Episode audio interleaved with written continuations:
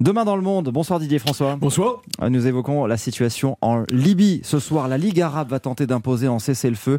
La situation euh, militaire se dégrade depuis l'engagement de la Turquie aux côtés du gouvernement de Tripoli. Oui, alors une intervention massive, hein, au mépris de toutes les résolutions internationales pourtant euh, ratifiées par Ankara et qui impose un embargo sur les livraisons d'armes aux deux protagonistes euh, libyens. Alors donc d'un côté, le Premier ministre Fayez el-Sarraj qui règne sur tout l'ouest du pays et sur sa capitale grâce à des milices islamistes lourdement armées par la Turquie, puis de l'autre, son ennemi euh, irréductible, le maréchal Haftar, patron de l'armée nationale libyenne, que l'intervention turque a obligé à battre en retraite vers son fief traditionnel à l'est.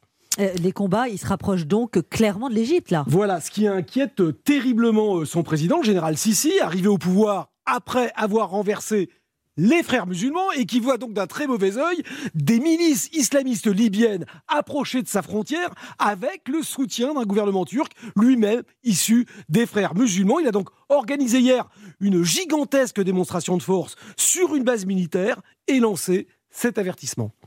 L'armée égyptienne est la plus forte de la région. Et si certains pensent pouvoir conquérir Sirte et Roufra,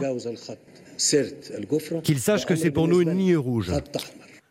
Voilà, donc à la, veille de la réunion de la Ligue arabe, c'est un message extrêmement clair. Si la Turquie ne met pas fin immédiatement à son offensive contre le maréchal Haftar, eh bien les troupes égyptiennes sont prêtes à entrer en Libye, ce qui pourrait effectivement euh, changer à nouveau le rapport de force sur le terrain. L'analyse et le décryptage de Didier François. Merci Didier, à demain. À demain.